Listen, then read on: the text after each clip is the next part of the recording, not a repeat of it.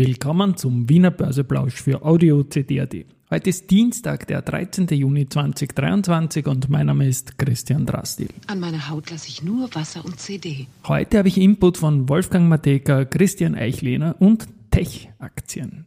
Dies und mehr im Wiener Börseplausch mit dem Motto Market and Hey, here's Market and Me, podcasting for Equity.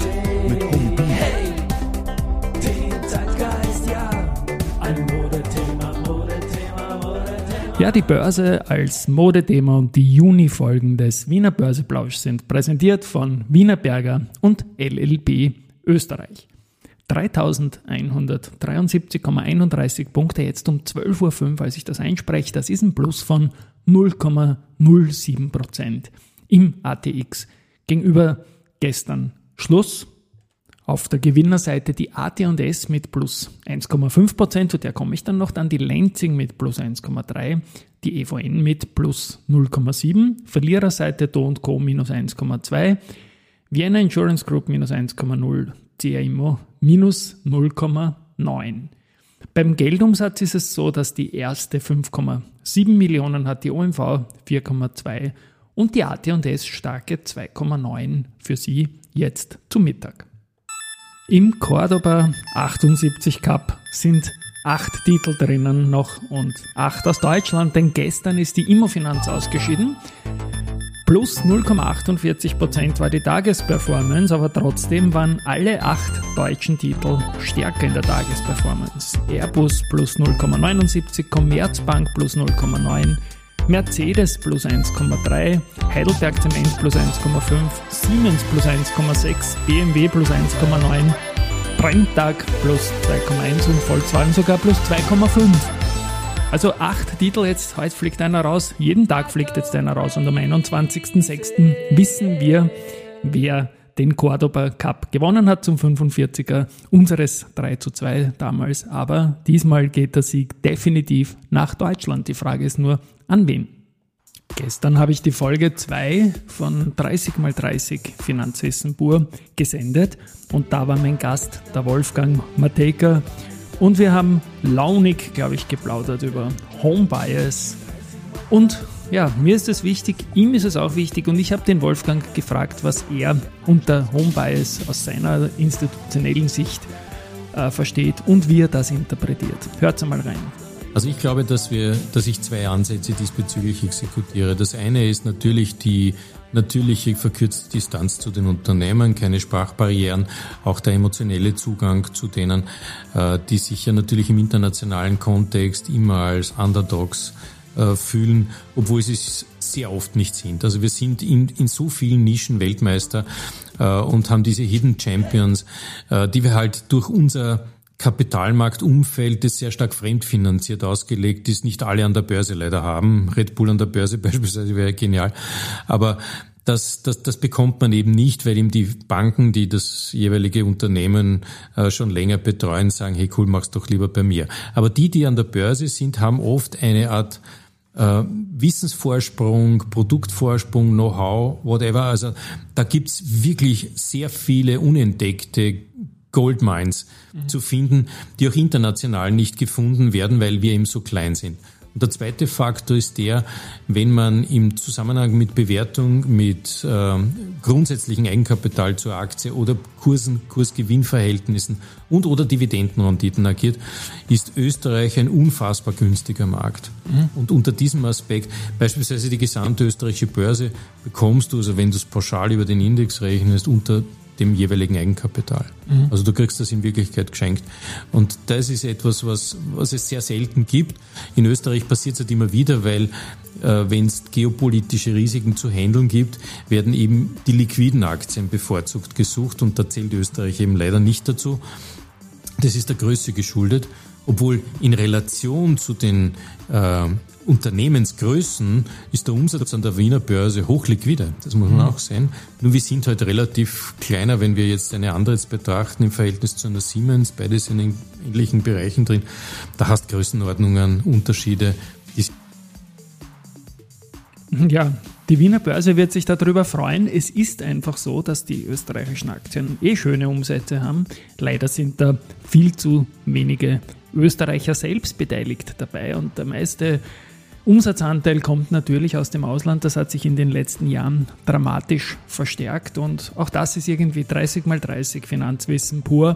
Die Österreicher, die Privaten auch an den Heimatmarkt stärker zurückzubringen. Irgendwie so ein Anspruch. Die österreichische Erfolgsgeschichte von Red Bull zeigt, dass man eben mit diesen Basteln Coca-Cola und, und Co. offensichtlich sehr gut Geld verdienen kann gilt auch für Monster. Und sie sind vielleicht noch nicht ganz so, wie soll ich sagen, so ausgelutscht wie ein Coca-Cola und sind eigentlich so im Vergleich, auch wenn man das mit S&P 500 vergleicht, von der Performance her, durchaus sehr, sehr gut und stabil. Ja, das ist der Christian Eichlehner, ein Wikifolio-Trader mit dem Wikifolio-System nach Eichlehner. Und mit meinem deutschen Kollegen, mit Andy Groß, hat er gesprochen. Und er sagt halt auch, äh, gut, schade, dass es die Red Bull irgendwie nicht an der Börse gibt, aber die Branche ist, ist toll. Das habe ich gestern dann zufällig am Abend gehört und das haben wir gedacht, muss ich unbedingt noch reinnehmen. Die Folge mit dem Christian Eichlehner werde ich verlinken und ich spiele noch einen Saga von ihm ein ganz kurz. Außerdem, das muss ich jetzt anbringen, in Europa ist man als Aktionär immer ein Spekulant. In Amerika freut man sich, wenn jemand mit Aktien Geld verdient.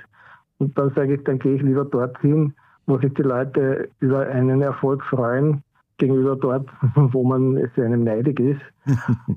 Wien ist nach wie vor in Österreich und nicht in den USA, oder? Ja, ja, das schon. Zum Leben ist ja so ein sozialistisches System sehr gut, aber zum Geld verdienen muss man halt dann woanders hingehen.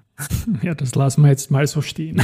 Und ja, neuer Klassensprecher auch bei der SPÖ. Schauen wir mal, wie es da weitergehen wird. Auf jeden Fall hat sich das gestern so ergeben, dass dieser Christian Eichlehner sehr, sehr gut dazu passt. Und was der Wolfgang Matejka wiederum gesagt hat, Wiener Börse fast geschenkt, natürlich wird das alles auch seine Gründe haben und so weiter und so fort, passt noch etwas. Und zwar Tech-Aktien, das ist ein ziemlicher High Roller auf ähm, Instagram, was die Follower betrifft, 135.000 Follower. Und der hat gepostet 40 Halbleiteraktien seit Jahresanfang. Da ist natürlich jetzt Nvidia vorne. Und schön ist mal grundsätzlich, dass zwei Österreicher dabei sind unter diesen 40 Halbleiteraktien, AMS Osram und AT&S. Allerdings sind beide leider im Schlussdrittel zu finden und nicht nur im Schlussdrittel, sondern auf dem vorletzten und dem drittletzten Platz, also sogar nicht Drittel, sondern auf den letzten drei Plätzen.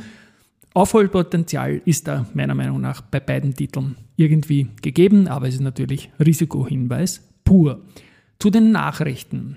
Die Zumtobel Group hat einen Konsortialkreditvertrag mit sechs Banken geschlossen und das ist irgendwie mit KPIs auf Basis der Nachhaltigkeitsstrategie und es ist ein Sustainability Linked Loan. Finanzierungskosten sind abhängig von der Umsetzung definierter Nachhaltigkeitsziele. Finde ich gut, dass diese Kooperation mit Unternehmen und Banken da funktioniert. Ähm, Andretz hat in seinem Technikum in Montbonneau in Frankreich eine neue Spanlace-Pilotanlage errichtet. Valneva hat die pivotale Phase 3 äh, für den Single-Shot Chikungunya-Impfstoffkandidaten in einer der weltweit, und Sie sagen sogar in der, in der weltweit führenden medizinischen Fachzeitschrift The Lancet veröffentlicht.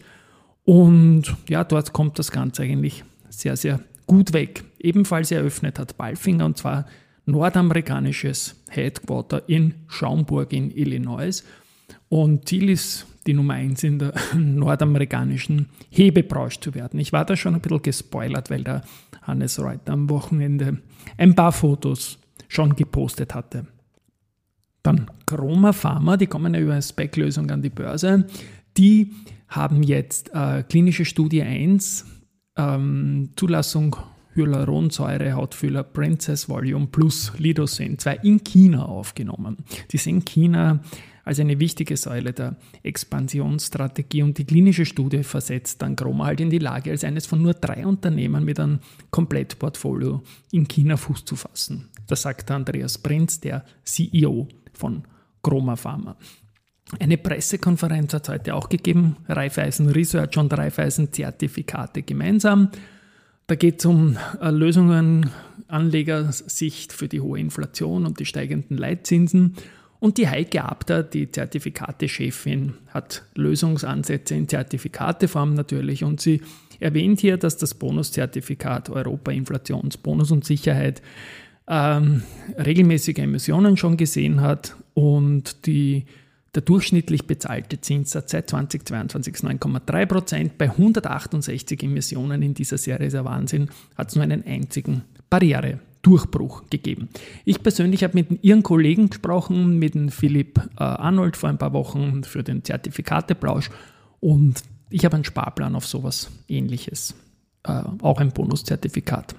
Ja, so, und abschließend noch ein bisschen Research. Haug und Aufhauser bestätigen bei für Balfinger und erhöhen das Kursziel von 38 auf 40 Euro. Morgen Stanley bestätigt Equal Weight für Wienerberger, geht mit Kursziel von 33 auf 35. Erste Group hat die Föstalpine angeschaut und geht von Accumulate, heute kann es nicht so gut, auf Hold. Das Kursziel ist von 33 auf 35,3 Euro trotzdem angehoben. So, das war's für heute. In der Woche werden wir noch nach München blicken auf jeden Fall und den Zertifikateplausch bringen. Und am Sonntag gibt es dann die erste Folge des Super Me Sunday von der Bettina Binder. Tschüss und Baba mal, bis morgen.